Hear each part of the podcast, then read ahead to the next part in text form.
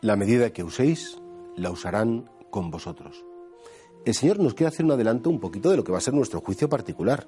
Nosotros sabemos que al término de nuestra vida nos encontraremos cara a cara con nuestro Creador y con nuestro Señor Jesucristo como juez. No tenemos que tener miedo. ¿Con quién nos vamos a encontrar? Con el mismo con el que nos encontramos cada día en la Eucaristía, con aquel que se nos da como alimento, pero sí nos advierte, tienes que ser una persona misericordiosa. ¿Cómo vas a pedirme misericordia si tú no la has practicado? ¿Cómo me vas a pedir que te perdone si tú no has perdonado? ¿Cómo me vas a decir que te trate bien cuando tú a lo mejor no lo has hecho? Pues el Señor nos advierte como diciendo, dilata tu corazón. Porque no es tanto porque el Señor nos quiera castigar, por eso cuanto si tenemos un corazón empequeñecido, no cabrá mucho amor de Dios. Si tenemos un corazón dilatado porque ese corazón se ha abierto a querer a mucha gente y a querer además en sus momentos más difíciles, tendremos mucha capacidad de amor. Pues la medida que uséis, la van a usar con vosotros. Si tú has tenido un corazón gigante, en el cielo tendrás una enormidad de amor. Si tú has tenido un corazón en pequeño, pues, pues en el cielo tendrás un corazón muy empequeñecido.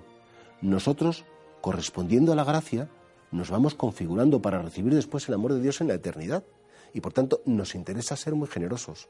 Porque cuanto más demos, más recibiremos. Cuanto más amemos, más amor seremos capaces de gozar en la vida eterna. Y por eso, vamos a preguntarnos, ¿no? Señor, yo amo con medida en el sentido que, que lo limito, que soy tacaño, que me ocupo más de mí, yo, mí, me, lo mío, lo que me parece, lo que me apetece, lo que quiero, o tengo un corazón lo suficientemente amplio para que, pues que quepan todos, para tener un amor como muy universal, muy grande, para que después efectivamente en la vida eterna esa medida que yo estoy usando, que la puedo utilizar conmigo y que en el cielo pueda amar a tantos y ser amado por tantos, y sobre todo ser amado por ti. Es una advertencia que el Señor nos hace, pero no para que tengamos miedo, no como diciendo, oye, que te voy a castigar, ¿no? Sino para decir, dilata tu corazón. Te he dado la vida para que me conozcas, te he dado la vida para que seas capaz de recibir mucho cariño para después transmitirlo.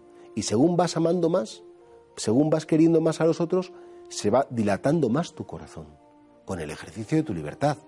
Con la gracia de Dios sí, pero la gracia de Dios tiene que ser recibida y tiene que ser hecha vida con nuestro deseo y con nuestra libertad. Señor, agranda mi corazón, que yo quiera tener una medida muy grande para que esa medida después también la utilicen conmigo.